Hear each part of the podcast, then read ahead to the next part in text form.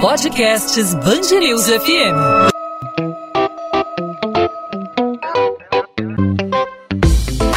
Dois às 20, com Maurício Bastos e Luana Bernardes. O Pantanal continua sofrendo com as chamas que consomem a preciosa vegetação da região.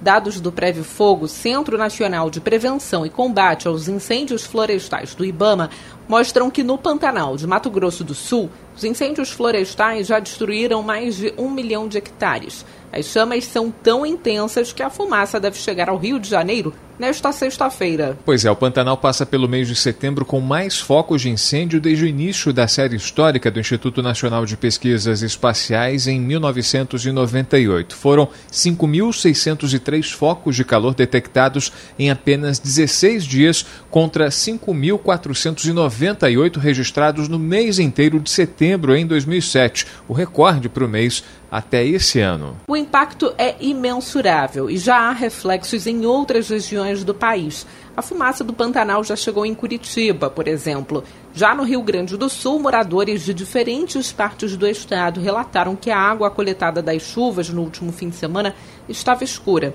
Segundo especialistas, o fenômeno tem relação com as queimadas no Pantanal. Aqui no Rio de Janeiro, a previsão é de que a fumaça do Pantanal chegue nessa sexta-feira. E para a gente tentar entender o efeito do clima e os impactos imediatos que podem ser sentidos, nós conversamos hoje com a meteorologista Laura Ferreira Laura que está sempre com a gente aqui na programação da Band News FM falando sobre a previsão do tempo para o Rio e para o Grande Rio. Fala agora dos impactos do fogo no Pantanal aqui na região metropolitana, aqui no estado do Rio de Janeiro como um todo. Laura, com a chegada dessa fumaça aqui no Rio de Janeiro, o que podemos esperar para o fim de semana? Como a fumaça vai impactar nas condições climáticas aqui no Rio de Janeiro no sábado e no domingo?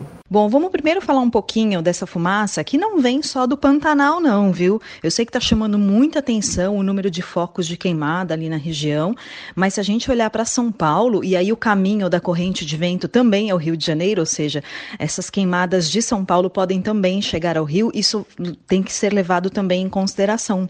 Por quê? Para vocês terem uma ideia, no estado paulista, as queimadas mais do que dobraram em comparação ao ano passado. Então a gente tem também todos esses focos focos de queimada no interior de São Paulo e essa fumaça toda avançando para o Rio de Janeiro. Sem contar, obviamente, as queimadas do Pantanal, que os mapas meteorológicos, os modelos matemáticos indicam que essa corrente de vento ela vem lá do centro-oeste para o sudeste do país, pegando também São Paulo, aí pega Minas Gerais e o Rio de Janeiro. Qual é a previsão? Que no dia 18, 19 e 20 a gente sinta essa fuligem toda no Rio, São Paulo e sul de Minas, centro-sul de Minas. Então é bem no final de semana, na sexta-feira é mais São Paulo, entre sábado e domingo, Rio de Janeiro. E o que vai acontecer? Vai chegar uma frente fria lá do sul do país. Essa frente fria vem trazendo chuva, né? A frente fria traz o céu mais carregado. Só que a chegada dessa frente fria no sudeste, ela se associa com essa corrente de vento.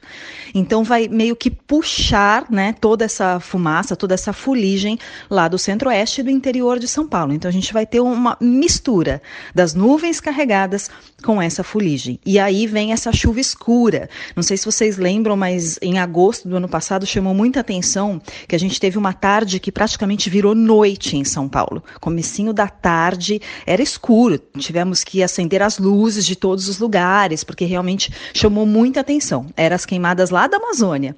Então a gente já teve esse fenômeno no passado, e aí vale até o destaque, porque muita gente lembra disso, não deve acontecer exatamente a mesma coisa, mas é o mesmo princípio. Então, é uma corrente de vento que traz essa fuligem, traz essa fumaça e encontra com uma frente fria. Então, as nuvens ficam muito carregadas, mas elas ficam muito pretas, porque tem essa fumaça toda.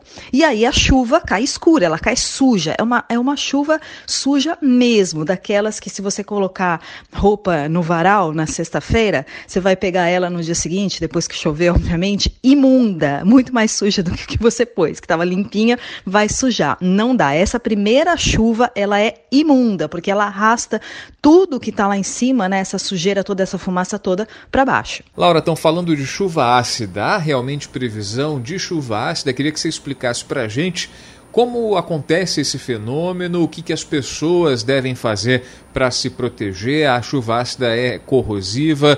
Como ela pode afetar a nossa vida? Fala para gente. Essa chuva, essa previsão de chuva escura, de chuva preta, para alguns pontos do Rio de Janeiro no fim de semana, a gente tem que só tomar cuidado que não é chuva ácida, tá? Tem muita gente confundindo essas duas coisas, porque chuva preta e chuva escura é essa chuva que é misturada com essa fumaça toda das queimadas, a fuligem que vem lá do Pantanal, de São Paulo, enfim. E aí fica preto e a chuva arrasta tudo para baixo, essa sujeira toda. Já a chuva ácida é quando a gente tem a formação de ácido sulfúrico. O que, que acontece? É quando a gente tem um aumento na concentração de CO2, que é dióxido de enxofre, ou então dióxido de nitrogênio, que aí produz esse ácido quando você tem um contato com as gotinhas de chuva. Da onde vêm esses compostos? Vem de poluição. Então, de combustão de materiais de origem fóssil, que é petróleo, carvão, vem dos veículos, vem de uma maior quantidade de indústrias. Então, dá, dá para entender a diferença. Uma coisa é a poluição e a outra coisa são as fumaças das queimadas. Então, o que a gente vai ter agora no final de semana não é a chuva ácida, e sim a chuva escura, que vai trazer toda essa fuligem, que vai passar, não sei nem se vai chegar com tanta força assim, porque a gente tem uma condição de vento, né, trazendo sim para São Paulo e para o Rio, mas se a chuva, por exemplo, cair toda em São Paulo, vai sobrar pouca coisa para o Rio de Janeiro, né, pouca fuligem, mas existe essa condição. É só para a gente saber realmente essa diferença de chuva escura e de chuva ácida. E por quanto tempo essa fumaça pode permanecer na atmosfera aqui do Rio de Janeiro? O que acontece? A frente fria vai passar, ela deve chegar na sexta-feira, já ao sudeste do país, vai encontrar né, essa camada, essa pluma de fumaça, essa camada aí de fuligem. Pode favorecer a formação de algumas descargas elétricas, porque daí a gente tem dentro da nuvem a formação de gotas maiores e aí nuvens mais intensas. Então, essa fuligem ela pode ajudar a deixar a chuva um pouquinho mais intensa. O que significa isso? Com mais descargas elétricas, talvez até com queda de granizo, mas aí a chance é maior para Mato Grosso do Sul, tá? E para São Paulo também, não tanto para o Rio de Janeiro, mas só para a gente falar o que, que vai acontecer e por quanto tempo vai durar. Porque a gente tem essa pluma vindo ainda, né? A gente ainda tem algumas queimadas na região, algumas não, muitas queimadas na região. Tem a corrente de vento vento, mas a frente fria ela passa. Então a frente fria vai trazer essa chuva, principalmente no sábado à tarde, à noite e ao longo do domingo. Tanto é que a previsão para o domingo é de chuva a qualquer hora do dia. E já na segunda-feira, a frente fria começa a se afastar. Então, com isso, a gente começa a perder também todas essas condições meteorológicas. Pode até ser que a gente tenha é, uma outra corrente de vento na semana que vem, trazendo essa pluma, trazendo essa fumaça, ou novas, né, das novas queimadas, mas aí a gente não tem a frente fria. Então, ela vai passar por cima. É quando a gente tem aquele céu mais opaco, que você consegue até observar que parece que tem a camada de alguma coisa no céu mas não tem a chuva. Inclusive, quando a gente tem isso, né, a gente tem essa camada de fuligem é quando a gente tem aquele pôr do sol mais alaranjado, quando o céu fica mais bonito, sabe, com aqueles tons avermelhados, uns tons de rosa. É lindo para tirar foto. É aquele pôr do sol maravilhoso, mas ao mesmo tempo é quando o ar a gente sabe que ele está mais sujo. Então, a gente pode ter essa condição. Agora, é essa passagem dessa fuligem que está vindo ali do centro-oeste, mesmo do sudeste, com a passagem da frente fria, é só durante o final de semana, tá? Então a gente pode até ter esse céu mais bonito, mas aí tem a chuva que vai arrastar toda essa sujeira para baixo. Laura, a gente vem acompanhando no noticiário nacional que alguns estados já vêm sendo afetados por essas queimadas que ocorrem no Pantanal, na região do Centro-Oeste, e outros pontos do país estão sendo é, de fato afetados por essa fumaça que vem sendo empurrada pelos ventos. Alguma região fora do Pantanal mais impactada por essa fumaça? Estados limítrofes, é, estados mais distantes que vêm sendo atingidos por essa nuvem de fumaça? Nós estamos agora no período de queimadas, né? É, até tem uma boa notícia, porque o inverno está chegando ao fim, dia 22 agora termina a estação mais seca do ano em grande parte aí do país, principalmente sudeste, centro-oeste. E aí, a partir de outubro, a gente já começa a ter a atmosfera mais instável. Então, voltam as condições de pancadas de chuva e o número de focos de queimada tende a diminuir. Então, essa é a boa notícia. A gente está agora nesse pico né, de queimadas, centro-oeste, sudeste, interior do Nordeste também, o sul da Amazônia, enfim, vários pontos do país queimando. Mas a tendência, obviamente, não é que a partir do dia 22 a gente aperta um botãozinho, vira primavera e acabou, não é assim. A atmosfera vai respondendo devagar, mas a gente já começa a entrar num período de transição, que é a primavera. Então a gente sai do período mais frio e seco e vai para o período mais úmido e quente. Então a tendência realmente é de diminuição no número de, de focos. Mas agora, olhando a curto prazo, a gente tem esses focos principalmente no Pantanal. Então tem várias regiões sofrendo né, com, essas queimadas e até com essa chuva preta. A gente teve alguns dias no Rio Grande do Sul, muitos moradores fizeram a coleta da chuva e a chuva estava escura. E aí é, os pesquisadores foram ver que realmente tinha o, o, o material na, na chuva particulado que vieram das queimadas lá do Pantanal. Então, essa fumaça toda chegou até o Rio Grande do Sul. Então, passou por Santa Catarina, Paraná, Mato Grosso do Sul também, inclusive com previsão agora de chuva forte para o final de semana. E aí, é, apesar de ter previsão de chuva, de chuva forte, vai ser muito pontual e a gente pode ter muitas descargas elétricas. E aí, vamos ter que ficar atentos porque algumas descargas elétricas podem gerar novos focos de queimada, né? Não vai, a chuva não vai ser o suficiente para deixar toda a terra molhada e não aparecerem os novos focos. Então, existe até esse risco também. Aí, Mato Grosso do Sul, aí tem São Paulo, Rio de Janeiro e Centro sul de Minas Gerais. São as regiões mais afetadas aí, não pelas, pelo número de queimadas, mas sim por essa consequência toda de fuligem, é, de frente fria chegando, que pode trazer essa chuva preta e essa chuva escura. Olhando para o número de focos de queimada, falando só de incêndios, aí a gente tem o país todo, a região centro-oeste, é, mesmo interior do Nordeste, queimando, ainda ardendo com esse tempo mais seco que ainda predomina. Na região serrana do Rio, nós tivemos um incêndio né, de grandes proporções em uma área de vegetação.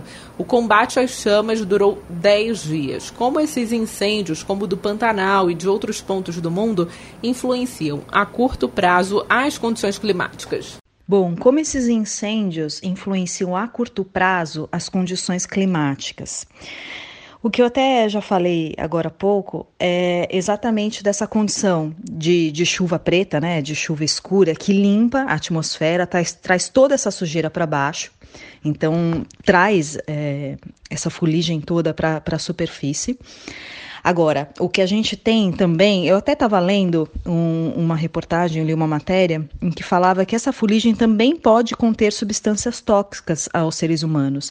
E aí falava que sem a chuva, só com a presença da fuligem no ar, o efeito poderia ser pior, porque daí fica, fica no ar muito tempo essa fuligem. Pelo menos se chove, a água traz tudo para baixo e acabou, né? Dá uma limpada na atmosfera.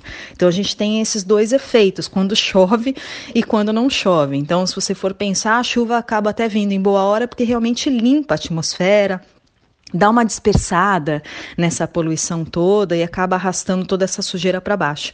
Ao mesmo tempo, é quando a gente tem, se você for estender é, uma roupa no varal, realmente no dia seguinte da chuva, não só ela vai estar tá molhada, como ela vai estar imunda por conta realmente dessa fuligem. Mas a curto prazo, o que a gente pode dizer, então, é que, porque por como a gente tem essas fuligens, né, esses, essas micropartículas, em contato com as gotinhas de chuva, a gota acaba ficando maior, porque gruda né, uma coisa na outra. E aí, com esses núcleos, é o que a gente chama de núcleo de condensação. Então, com esses núcleos de condensação dentro da nuvem, a nuvem fica mais pesada, ela fica maior. E aí a gente tem um potencial para uma tempestade mais intensa. Por quê? Porque dentro da nuvem você tem muitas rajadas de vento, de cima para baixo, de baixo para cima, de um lado para o outro.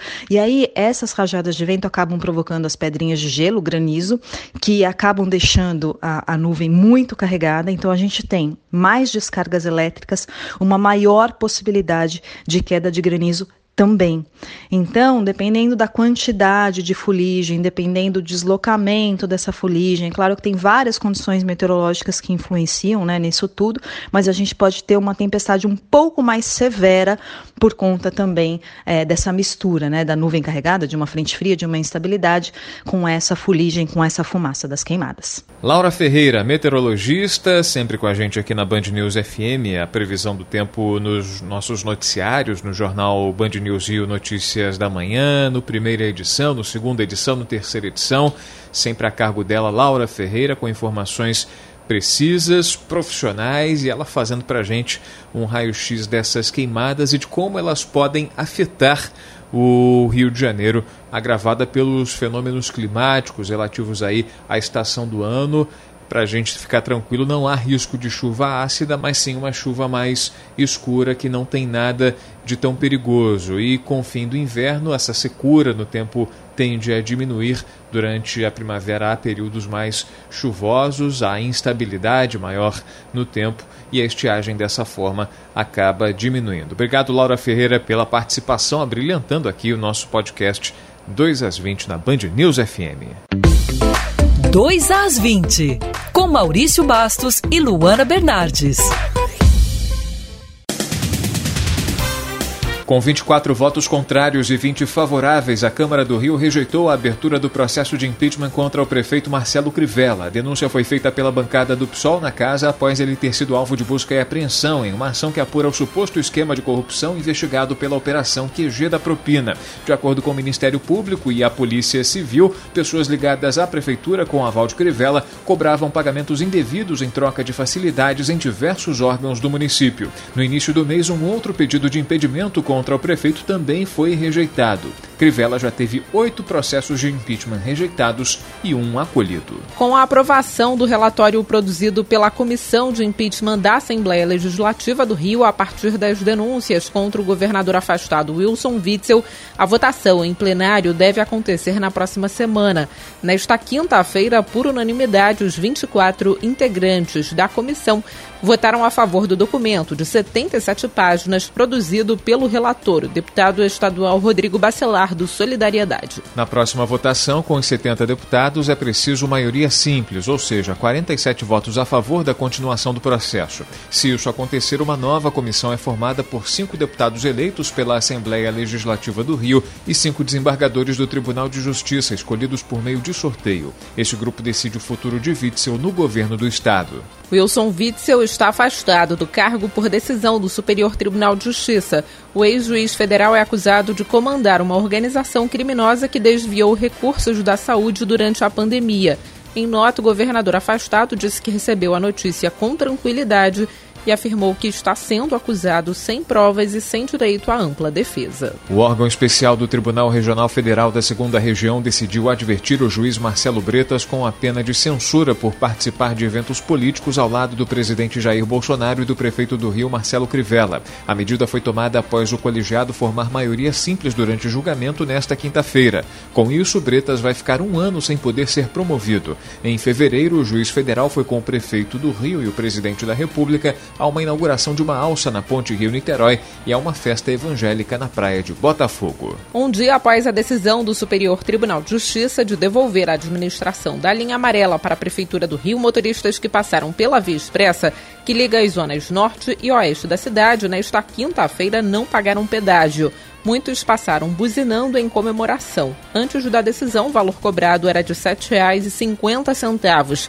A prefeitura informou que um novo valor justo será anunciado assim que for definido. A decisão, no entanto, ainda não tem data para ser divulgada. A Polícia Civil e o Ministério Público cumprem 25 mandados de busca e apreensão em cinco estados com o objetivo de desarticular um esquema de lavagem de dinheiro na facção criminosa Comando Vermelho. Os alvos da ação são operadores financeiros ligados aos denunciados na primeira fase da Operação Overload, que em 2015 prendeu 61 traficantes da alta hierarquia da quadrilha. Entre eles estão Márcio Santos Nepomuceno, conhecido como Marcinho VP, apontado como chefe da organização criminosa, e Elias Maluco, que entre os diversos crimes cometidos está o assassinato do jornalista Tim Lopes. Os dois estão na Penitenciária Federal de Catanduvas, no Paraná. 2 às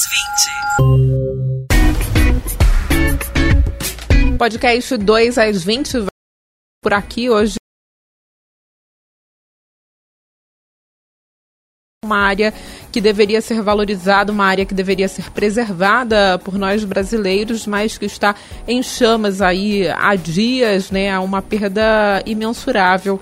Para o Pantanal, para a nossa biodiversidade, e agora com os reflexos chegando já na região sudeste para a gente ter a ideia da dimensão desse incêndio, né? Saindo lá do Pantanal a fumaça e chegando aqui no Rio de Janeiro, já chegou em Porto Alegre, já chegou é, em Curitiba e na sexta-feira chegando aqui a fumaça ao Rio de Janeiro, né, Maurício? Pois é, Luana, como se não bastassem os incêndios na Amazônia que vem consumindo a maior floresta do mundo, um patrimônio da biodiversidade mundial. Aqui no Brasil temos aí a região do Cerrado, a região é, do Pantanal sendo consumida pelo fogo, os estados do Mato Grosso e do Mato Grosso do Sul diretamente sofrendo e muito os impactos desse incêndio e os estados limítrofes, como você já bem mencionou, Paraná, eh, estados um pouco mais afastados como Rio Grande do Sul e também o Rio de Janeiro, também o estado de São Paulo vem sentindo os impactos eh, provocados pela fumaça que vem sendo empurrada pelo vento. Agora, a boa notícia que a Laura Ferreira trouxe para a gente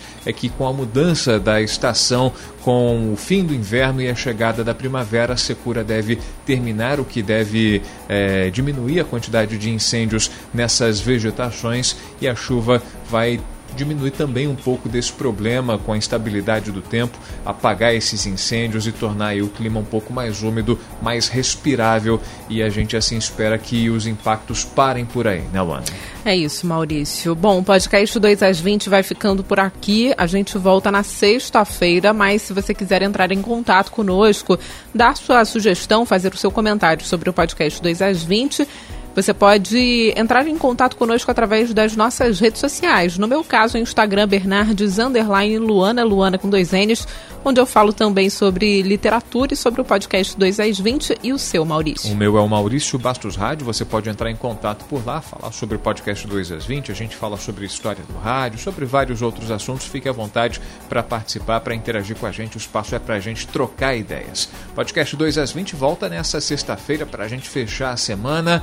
Esperamos que com assuntos leves, né? Essa, essa é sempre a nossa expectativa para uma sexta-feira. E claro, a gente conta, claro, com a sua audiência, com a sua presença e com a sua participação. Tchau, gente. Até lá. Até lá, Maurício.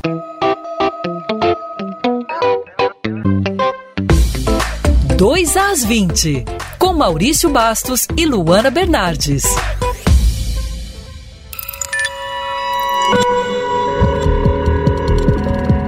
Podcasts Bangerils FM.